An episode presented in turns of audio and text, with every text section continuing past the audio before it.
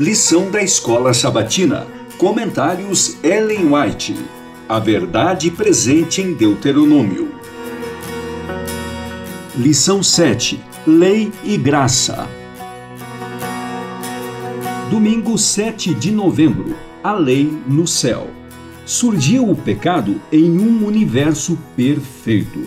A razão de seu começo ou desenvolvimento nunca foi explicada, nem nunca o pode ser, nem mesmo no último grande dia em que o juízo se assentará e forem abertos os livros. Naquele dia ficará evidente a todos que não há e nunca houve nenhuma causa para o pecado na final condenação de Satanás e seus anjos e de todos os homens que se houverem por fim se identificado com ele como transgressores da lei de Deus, toda boca se calará. Quando a multidão de revoltosos, desde o primeiro e grande rebelde até o último transgressor, for interrogada quanto ao motivo de haver transgredido a lei de Deus, todos ficarão sem palavras, não haverá resposta para dar. Para conhecê-lo, 9 de janeiro, página 15.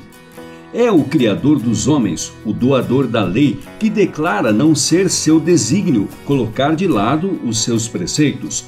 Tudo na natureza, desde a minúscula partícula de pó no raio de sol até os mundos nas alturas, encontra-se debaixo de leis e da obediência a essas leis dependem a ordem e a harmonia do mundo natural.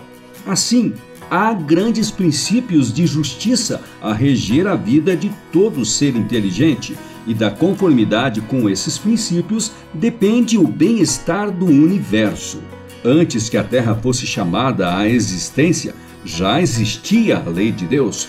Os anjos são governados por seus princípios, e para que a terra esteja em harmonia com o céu, também o ser humano deve obedecer aos divinos estatutos. No Éden, Cristo deu a conhecer ao homem os preceitos da lei quando as estrelas da alva, juntas, alegremente cantavam e todos os filhos de Deus gritavam de alegria. Jó 38, 7. A missão de Cristo na terra não era destruir a lei, mas, por sua graça, levar novamente o homem à obediência aos seus preceitos. O maior discurso de Cristo, página 48. Não é algo de pouca importância pecar contra Deus, colocar a perversa vontade humana em oposição à vontade de seu Criador. Obedecer aos mandamentos de Deus é vantajoso para as pessoas, mesmo neste mundo. E o que certamente precisam fazer quanto aos seus interesses eternos é submeter-se a Deus e estar em paz com Ele. Os animais do campo obedecem à lei de seu Criador no instinto que os governa. Ele fala ao orgulhoso oceano: Até aqui virás, e não mais adiante. Jó 38:11. E as águas são prontas para obedecer à sua palavra. Os planetas estão dispostos em perfeita ordem, obedecendo às leis que Deus estabeleceu. De todas as criaturas que Deus fez sobre a terra, só o homem é rebelde. Contudo, ele possui as faculdades do raciocínio para compreender as exigências da lei divina e uma consciência para sentir a culpa da transgressão e a paz e alegria da obediência. Deus o fez um agente moral livre para obedecer ou desobedecer.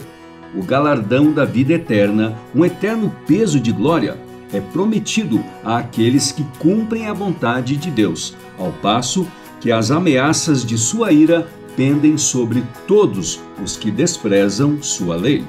Santificação, página 76.